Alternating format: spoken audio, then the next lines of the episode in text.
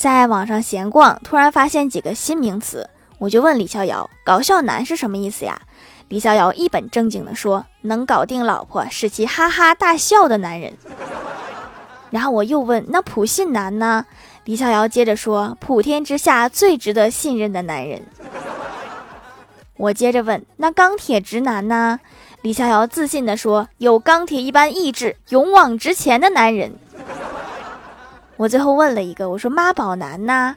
李逍遥情绪也上来了，激动地说：“妈耶，宝藏男孩儿！” 怎么好像和网上说的不太一样呢？